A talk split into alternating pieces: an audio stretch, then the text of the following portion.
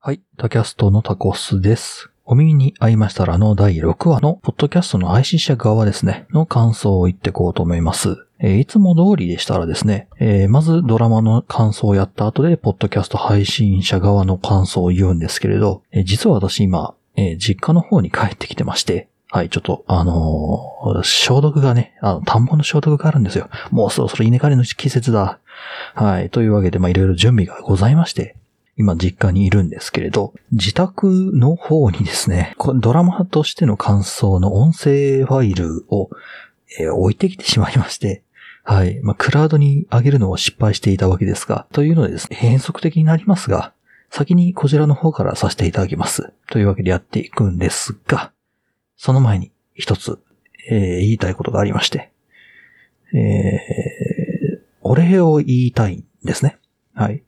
えーこのタキャストというポッドキャスト、えー始めて、大学3年生の、えー後期から始めて、だいたいこれ、かれこれ2年ほどになります。えーいろんな人が、だんだんだんだん聞いてくれるようになりました。最初の1年間は本当に、えー自分の身内、えーというかまあ、大学の研究室関連の人、まあ、うん簡単に言うと教授、うんしか聞いてくれてなかったっていうような状況の中で、うん、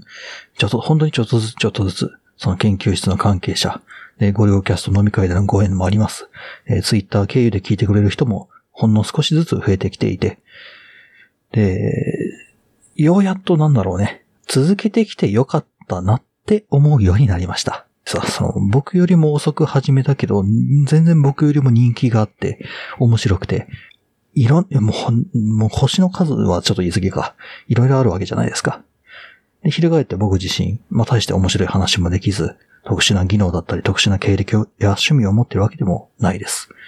まあ有名な大学に通っていたわけでもないですし、面白い技術というか、なんかこうライフハックを紹介してるのかっつってもそうではない。そんな僕の話でも聞いてくれる人が本当にありがたいんですよ。正直なところ、あの、リスナーの方が言おうといまいとこのポッドキャストっていうのは続きます。最悪というか、まあ、最小単位で言うと、僕というファンがいればいいわけですよ。でも、聞いてくれる人がっていうのが心強いというのも本当のところです。始めた理由だってそもそもはその僕の考えに対する、まあ、人々の意見というのを聞きたいというのが一番最初の理由でしたし、うん、というので、えーいつもありがとうございます。で今後ともよろしくお願いします。というのを、まあ、一つの区切りとしていつか言わないといけないなと思っていたので、この機会に言わせていただきました。今後とも、コンタキャストをよろしくお願いします。はい。というわけで、まあまあ言いたいことは言ったんで、うん。はい。というわけで、今回はですね、まあ、感想というよりかは自分の考えについて述べさせていただこうというふうに考えています。ちょっと二つに絞ってお話をしたいと思います。まず一つ目が、挨拶っっていうのの力という話と、あともう一つは、台本を作り込むのか、それとも、まあ台本等をすごく軽くしか作らない方でいくのかという、まあこの二つの二択どっちなのっていう話をしたいと思います。まず一つ目、えーその挨拶がきちんとできるってすごいよねっていう話なんですけど、全然ね、このドラマのその中身とは関係ないんですけれど、ポッドキャスト配信をする側では非常に重要だなっていうのを、まあこれを見て今更ながら思ったりしました。作中で、ラッキョウコちゃんというキャラクターがね、出てくるわけですけれど、主人公と、まあ、ラジオ局に勤めている、主人公の親友がばったりまた出会ったと、すごい気まずい状況で出会った時に、えーラッキョウコちゃんが、あの、その間に割り込むんですね。そのだ、ばったり出会って、あって、そのお互いを認知した瞬間に、ものすごい元気な挨拶で、その主人公と、えっ、と、親友のその関係性をラッキョウコちゃんが挨拶で、あの、打ち勝った。まあ、その、元気な挨拶ができるっていうのは、まあ、正直このポッドキャストの配信というところでも非常に印象に残りやすいものです。例えば、その僕自身のその始まりの挨拶である、えーどうも、タキャストのタコスですだとか、ポトフさんの、まあ、 My Cup of Tea のポトフですとか、いろんなね、ポッドキャストがあって、例えばジングル鳴らしてから入るとか、その挨拶っていうものって、まあ、正直やる、やるのって当たり前じゃないですか。うん、でも、当たり前のことなんですけど、それに対して気を配る。そう。まあ、最終的にその彼女は空回るわけですが、うーん、そうね、ちゃんとした挨拶ができる人になりたいっていうことになるのかな。うん、ちゃんと自分の挨拶を持ちたいかな。どうなんだろう。あ、そうです。皆さん、このタキャストのタコスですという挨拶、印象に残りますか？僕ね、残らないとは思うんだな。でも逆に残らないというさりげなさが、この売りになるような気はするんだよね。っていうのと、あと、ポッドキャスト聞く人ってさ、自分の知らないポッドキャストとかを聞くときって、えー、聞きながらね、その最初の5秒とか最初の10秒ぐらいで、あ、このやつはもういいやって切っちゃう人っていうのは結構多いらしいんですよ。それは、あの、なんだっけ、どっかの本で書いちゃったんだけど、ボイステックかなとか、まあ、ポッドキャスト関係の本最近僕は結構読んでるんですけれど、増えたよね。というか、というか音声コンテンツ系の本って最近めっちゃ増えててね。それもちょっと、あの、紹介したいんだけれど。まあ、今、今置いといてね。で、まあそういったところもあってですね。うん、最初のそのつかみの5秒、10秒っていうのを大切にしようと考えると、そその何月何日なんちゃらのなんて言ってる暇なんてないんですよね。っていうのに気づくのに僕は1年半ぐらいかかりました。まあそれはいいとして。うちの教授がね、あの実はポッドキャストを始めなさいという課題を出すらしいんだ。あの、次の後期かな？後期の授業で。まあ先輩なりの何かしらの道しるべ的に使ってもらえたらなと思ってる節もあるので、えー、そういう話をしています。まあ、これを聞いているその大学何年生、多分2年生とか3年生あたりになると思うんだけど、あの授業を受けてるってことは、まあそういう課題が出た時は、そういうのも気にしてやっていった方がいいよねっていう話が多分ちょこちょここの後出てくるので、この後というかまあ僕のタキャストの中で出てくるので、聞いてくれるとありがたいな。うん、まあそう、2年間本当に低空飛行で、でも続けられる方法っていうのがあったりするんですよ。うん、リスナー数1か1か2の中でずっと1年間続けるっていうことができる方法っていうのは、まあそれを、あちょいちょい小出しにしていこうかなと。だってそれぐらいしかないんだもんね。僕ね。その何にもないんだもん。話術、まあまあさっきの繰り返しにもなるけど、話術何もないんだ。何もないから続けるしかないんだもん。まあその続けるための方法をいくつか、えー、話していければいいなと思ってます。で、えー、まあ、まあそれついでの話ですよね。二つ目。言いたいこととして、感想としてというか、そのね、作中の中で、まあ、ラッキョウコちゃんが、フリートークを任されるところで、えー、主人公はまあ、台本とかって作り込んだ方がいいんじゃないって。本当に何もなしで行くのって手抜いてるだけだよねみたいな。で、親友の方は、いやいや、あの、その素の自分が出るじゃないかと。そこに魅力を感じる人がいるんだからそっちの方がいいっていうのでいろいろ割れるんだけど、これ結構本当にあの、なかなか濃い、濃い話で、これってさ、ポッドキャストに関わらず配信物とかに大きく関わってくるんだよね。で、なんだったらその古今東西いろんな人たちが、あの、金かけて研究してんすよ。これって。僕みたいなズブの素人が口を挟む余地はないっちゃないんだけど。うん、で、何よりその、このポッドキャストを聞いてる、くれてる人は、あの、僕よりも年上かつ、あの、配信歴が長い人が多分多いと思うので、うん、僕よりも一加減あるという方もいらっしゃるだろう。が、まあ、一応僕の考えと、あとその、まあ、さっき言ったね、大学の関係者、新しくポッドキャストを、まあ、自分からかどうかはわかんないけど、始めるにあたって、道するべ的に、えー、ちょっとお話をしたいと思います。えー、作り込む方と、作ってもテーマとか、その一文二文、ほんと単語だけみたいな。のデメリット、メリットぐらいを話してもいいかな。で、まず作り込む方のメリットなんだけど、まあ、圧倒的にコンテンツの質が安定します。自分の知ってる分野と知らない分野っていうのがあって、で、それについて話すときに、やっぱりその知ってる分野の方が、あの、面白い話ができるし、で、自分の熱も入ると。コンテンツの質っていうのを担保できるんだけど、例えば、突発的にこう、こういう話がしたいんだよね、というのが出てきたときに、その分野について、実はあやふやな、自分でもよくわかってないんだけど、あやふやな知識しかなかった時に、話せねえと。うん。いうことになります。じゃあ話さなかったらいいじゃないか。そう思うよね。でもそうじゃないんだ。その、自分の知らないコンテンツとか自分の知らないことを知るというのが、後々自分の力には絶対なってくれるので、喋るのが上手い人が作ったものって、まあ、その人の起点とか、うん、頭の回転でこう何とかなっちゃう部分もあるんだけど、そういうのが、まあ僕みたいな口下手な人間がさ、何もなしにその、なんだろうね、紙ペラ一枚、喋れって書いてある紙ペラ一枚を見見ながらさ、喋るわけにはいかないじゃないか。しんどいじゃない。まあ、コンテンツの質を担保できるというのは、作り込む、台本等を作り込むメリットになります。あと、えー、ログが残ります。これ結構重要です。うん。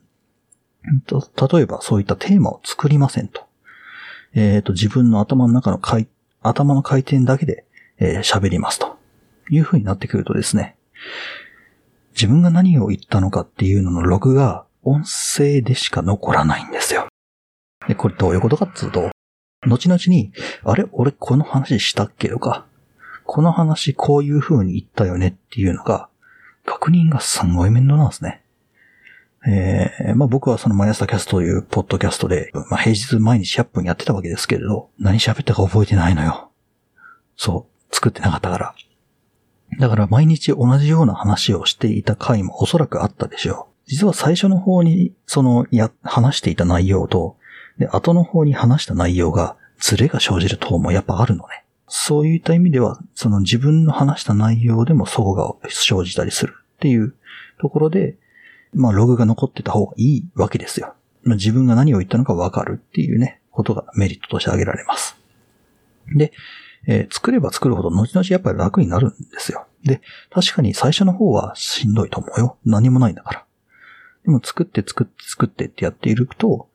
まあ大体そのフォーマットみたいなのが出てくるし、作れば作るほどその簡簡素になっていくんですよ。そう。えっ、ー、とね、これ面白い話なんだけど、大体配信歴が長い人ほどそういうメモとか作り込む人は結構少なくなります。で、ここが問題でさ、こう、めっちゃ配信してる人が作ってないんだから俺らも作らなくていいじゃんっていうのは全く逆で、あの人らめちゃくちゃ過去に作ったことがあるから今作らなくていいだけで、あの、僕たち配信とか全くやったことないですとっていう人間が最初から作らなくなると、えー、めっちゃグダグダになります。そこはちょっと勘違いしない方がいいんじゃないかなと思ったりはしますね。あちなみにこの今喋ってるのは一応原稿っぽいものを書いてます。はい。えー、というのがメリットですと。はい。作品というか原稿っぽいのを作り込むメリットですと。圧倒的にコンテンツの質が安定しますと。で、ログが残って、で、まあ、後々にその有効活用できるものが増えていきますよね。それがメリットです。で、じゃあデメリット。めっちゃ時間かかります。これめっちゃ時間かかるんですよ。で、これ結局何が起こるかっていうと、配信が遅くなるんですね。配信するための準備に時間がかかっちゃうから。これが問題で、まあ、簡単に言うとさ、配信しなきゃ、配信しなきゃ、配信しなきゃって思ってると、だんだんだんだん心がしんどくなってくるね。で、何が起こるかっていうと、結局、やめちゃうっていうことになりかねないのですよ。精神的負荷が強いというか、そう、自分作り込む方に、最初、最初の頃は本当にしんどいんです。っていうのが、ある意味デメリットかなと思います。っていうのと、あと、最新に時間が、配信が遅くなるという話をしたね。えっ、ー、と、まあ、ポッドキャストのランキングというものがありまして、で、そのポッドキャストのランキングで上位に上げられたり、あとはそのポッドキャストの配信をしているプラットフォーム、例えば Apple Music かな ?iTunes か ?iTunes とか、まあ、Spotify とかで、なんだろう、ルーキー特集みたいなのあるのさ。その最初に、最近なんか始まったポッドキャストで、面白そうなポッドキャストだぞって特集として取り上げられるということがあるのさ。それが取り上げられにくいっていうのがある。やっぱ配信がポンポンポンポン出てる勢いのあるポッドキャストと、まあ、そんなんだろうな、月に1回、2回ぐらいのポッドキャストを比較すると、やっぱり、えー、ポンポンポンポン上がってる方が、えー、特集として取り上げられやすい。で、これが翻ってどうなるかっていうと、まあ、人気になりやすいんだよね。今一応僕は大学の授業でポッドキャスト配信をやれという課題が出た方に向けて話しているけれど、やれって言われてやってやる気が出るわけないじゃない。うん。でもまあ人気になったらやる気出るよね。あの自分のポッドキャストがなんか取り上げられた、人に紹介された、いいねもらったってなったらやる気出るじゃん。っていうので僕としてはまあ正直人気のポッドキャストになってほしいんだよ。その授業の課題でさ、まあ無理やり始めたとしても。で、それでまあポッドキャスト人口がちょっとずつでも増えてくれれば僕は嬉しいと思います。あ話長くなったな。その原稿を作り込むメリット、デメリットっていうのを、今ざっと挙げましたね。で、逆です。あの、作らないメリット、デメリットっていうのを話していこうと思います。じゃあ、まずメリットから。先ほどの逆ですね。時間かかんないです。そう、喋ろうと思ってすぐに録音ポン。精神的負荷が軽いわけですよ。やろうかな原稿書かなきゃなでも何について書こうかな何について喋ろうかなどうしようかなしんどいなじゃなくて、録音ポンって押して適当に喋ればいいわけだから、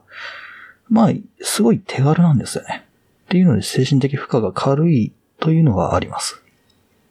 ま、続きやすいというところもあるかな。そういう意味では。で、作中で出てきたんだけど、素の自分というものが出ます。うん。だって何も準備してないから、その自分の手持ちのものを出すしかなくて、こう自分のキャラクターに魅力を感じてほしいという配信をしたいのであれば、そっちの方がいいかもしれません。で、あとはまあ何かしらね、アクシデントっていうのがあったりするわけですよ。やってる途中にね。まあ、スパイスとして消化できるような技術が身につくかもしれない。ポッドキャストを始めるときによく言われることとして、喋る練習になります。で、これがどうするなるかっていうと、就職活動に役に立ちます。これ、これも、これマジなんだよ。まあ、面接官と自分で自己 PR を、で、自分から発信をしたり、で、逆に向こうから来た質問に答えるということがあります。えー、重要なこととして、面接官から来た質問に即答もしくは、えー、だだんまりでを決め込まない。まあ、場をつなぐっていう能力って結構重要になったりするんですね。えー、例えば、我が社ですけれども、まあ、他にもね、似たような会社っていくつかあるんですよね。そこの会社とか考えなかったんですか？もしくはそこの会社とうちの会社の違いっていうのを説明できますか？とかいう質問が飛んできたとしますと。で、えー、それについて全然考えてませんでしたとかなってくると、えっ、と、あの、そうですね、んとっていう感じで、まあ、しどろもどろになってしまう。ってなってくると、まあ、評価下がる。まあ、その会社に内定をいただけないっていう話になっちゃう。さあ、どうするかっていうと、まあ、考えながら喋らないといけないわけですよ。その場でその答えを自分の中で無理くり作り出さないといけないわけですね。っていう時に、まあ、内容を作り込まない配信というのは、これに対して非常に有効な練習になります。だって何も用意してないんだもん。何も用意してないまんま何かについて話さないといけないわけですから、場を、まあ場をつなぐ能力ですね。例えばさっきの質問が来ましたと。そうですね。まあこういうあ御社についてはこれこれこういう認識をしています。で、その〇〇社というにはこういう認識をしています。まあこれはね、完璧にまあ自分の前提知識だけでいて、前提知識を話しながら、そう、口に出しながら、なので、これこれこういう風なんです。っていう話を頭の中でそのまま考えて、頭を使わずに話せることを口で喋ってしまって、で、し、まあ、思考が必要なことをその追い打ちで喋っていくっていうことの練習には、えー、めちゃくちゃ有効です。や、これをやってなかったら僕は多分今の会社には入れてなかった気がしますし、まあ、他の会社でも面接でその場で脅されていたような気はしています。そ空でいろんなことを考えて、で、瞬発的に話すことができる。100%の正解ではなかったとしても、80%そこそこのものを即座に返すことができるという練習にはなるんじゃないかな。いう感じです。ああ、そうそう。あと最後、これ一つね。先ほどの、先ほどね、その作り込むことによって自分の知らないものについてのコンテンツについて知識を得ることができて、それはまあ最終的にいいことにつながるよねという話をしましたね。えそれのまあ裏返しになるんですが、自分がどれだけその知らないか、無知であるかっていうことを、まあまざまざと、はい、感じます。今、今現状も感じていますけど、まあ、空で喋ってるわけじゃない。下調べもせずさ。頭の中に浮かばない時もあれば、どうやって説明すればいいかっていうのはわからない時もあったりするわけですよ。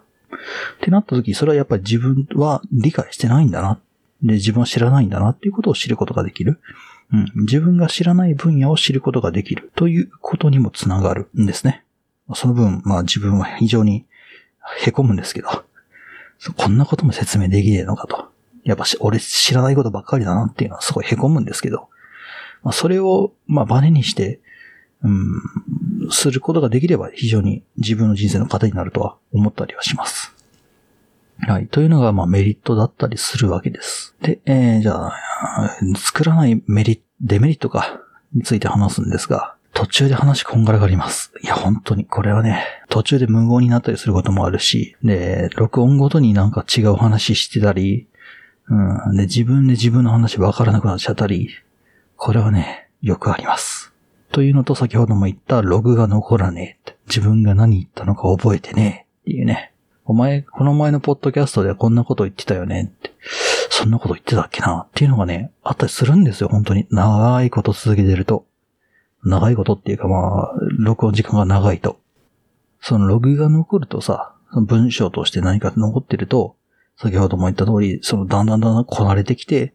で、自分の力になっていくけれど、瞬発的に喋るのが上手くなるというスキルって、目に見えないんですよね。感じるしかなくて。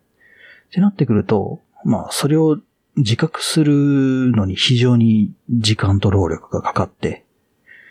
ってなってくると、そこがね、気づけないまま終わる可能性があるんだよね。そこが僕はちょっと怖いところですね。実はその喋る練習になってて、で、実はちょっとずつ喋るのが上手くなってるはずなんだけど、自分では感じ取れないっていうのがね、あったりすると怖い。うん、今適当に考えるとこんぐらいです。はい。っ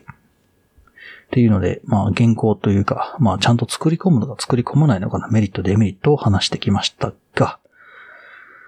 えー、結局どっちなのよ？って話なんですよね。うん、今これを聞いてる、その、うちの大学の授業で、あの、ポッドキャストやりなさいと言われた、そこのあなた、配信ことものをしたことがないですとか、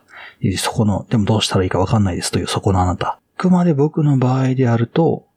まあ短いポッドキャスト、3分から5分ぐらいのポッドキャストを小刻みにやる。で、それに結構集中して台本を作るというのが、僕はおすすめします。僕はおすすめします。あくまで個人の感想、一見です。一般論ではございません。はい。そこは最初に言っておくべきだったね。うーん。まあ、先ほども言いました。まあ、やる、強制的にやるにあたってでも、やっぱ人気出た方が嬉しいじゃん。うん最初は強制だったかもしれないけど、人気出てきましたってやるとやる気つながるでしょ。で、人気出すためにはどうしたらいいかっていうと、こ短いポッドキャストの方がやっぱ皆さん聞いてくれるんですよ。うん。で、短いポッドキャストをやるんだったら、まあ、そこそこやっぱり作り込むことが可能です。うん、最初の方。最初、まあ、初めて作るという場合だったとしても。まあ、作り込んだ上で短ければ、本当にその最初の最初でも、まあ、おそらく、えーそこそこの人が聞いてくれるでしょう。うん、そっちの方を僕はおすすめするかな。うん。作り込む方を僕はおすすめします。作り込んだ上で、できる限り短いものをおすすめします。で、えーだんだんだんだん作り込むのに慣れてきたら、ちょっとずつ削っていって、自分のその本当に必要な部分だけを残してやっていくっていう風に、えーなるんでしょうね。うんおそらく、すごい配信歴が長かったり、いう、ね、人気なポッドキャストは、そんな感じのことをしていると伺っております。というわけで、ちょっとすごく長くなりましたが、他にも言いたいことあったんだけどな、その、作中のマイク2本、あれ中古だよね、みたいな話もしたかったんですけど、なんで2個あんの？みたいな話をね、したかったんだけどね。はい。まあ、そろそろ多分2学期が始まるのかなと思ったんで、まだまだかな。8月20、9月、9月まであんのかな。はい、そろそろまあ、2学期が始まるんじゃないかというところで、こんな話をいたしました。えー、ちょいちょいまたこんな感じの話をすると思うんで、まあ、聞いていただけると、えー非常に嬉しいです。というわけで、タキャスト。